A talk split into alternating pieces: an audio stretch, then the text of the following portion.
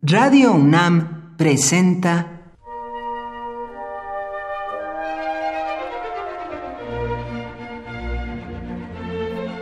Cuaderno de los Espíritus y de las Pinturas por Otto Cázares.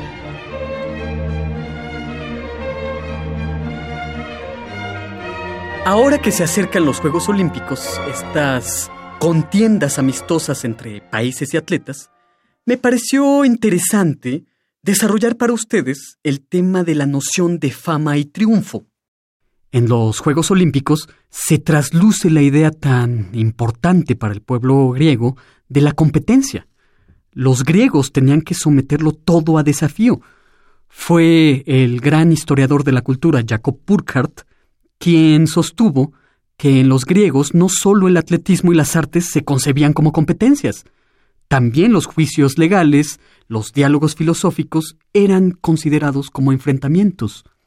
Los griegos luchaban por ganarse la opinión favorable de los demás acerca de sus proezas físicas, de su valor en el campo de batalla, de su habilidad para esgrimir argumentos en la plaza pública, en una palabra, luchaban por obtener fama, que su nombre quedara indeleble en la memoria de los hombres, aunque descuidaran otros aspectos de la existencia. Dice un amigo mío con muy buen juicio, el pintor Israel Zamora, que Ulises en la Odisea fragua su fama, pero al fraguarla deja la casa vacía, poniendo a su mujer Penélope expuesta a los buitres y los parásitos.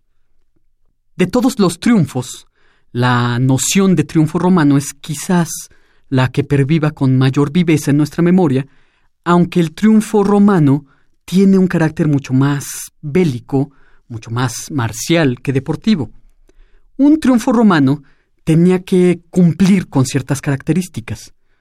Un general debía vencer a las tropas enemigas causándoles cinco mil bajas, contadas, y después ser proclamado a voces imperatore, es decir, el título que le daba precisamente un ejército a su general victorioso.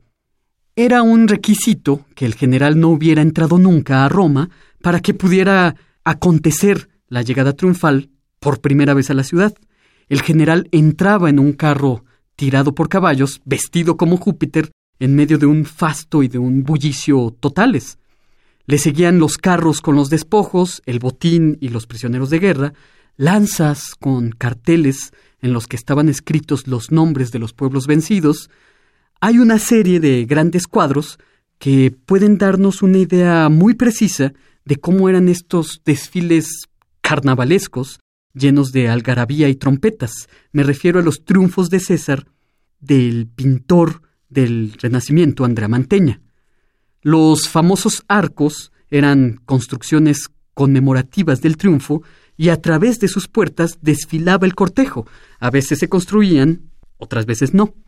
Se acuñaban también monedas, medallas, se tallaban camafeos, se esculpían estatuas, objetos simbólicos, todos estos, que evocan el triunfo y que objetualizan, por así decir, la fama, lo que se dice o se rumorea de alguien.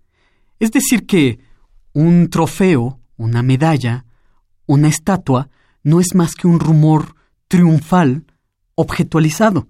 En otras palabras, un decir cosificado. En estos ya muy cercanos Juegos Olímpicos, la mejor de las fortunas a nuestros atletas para obtener fama y triunfo. Y si se puede, algunos de esos rumores cosificados que son las medallas.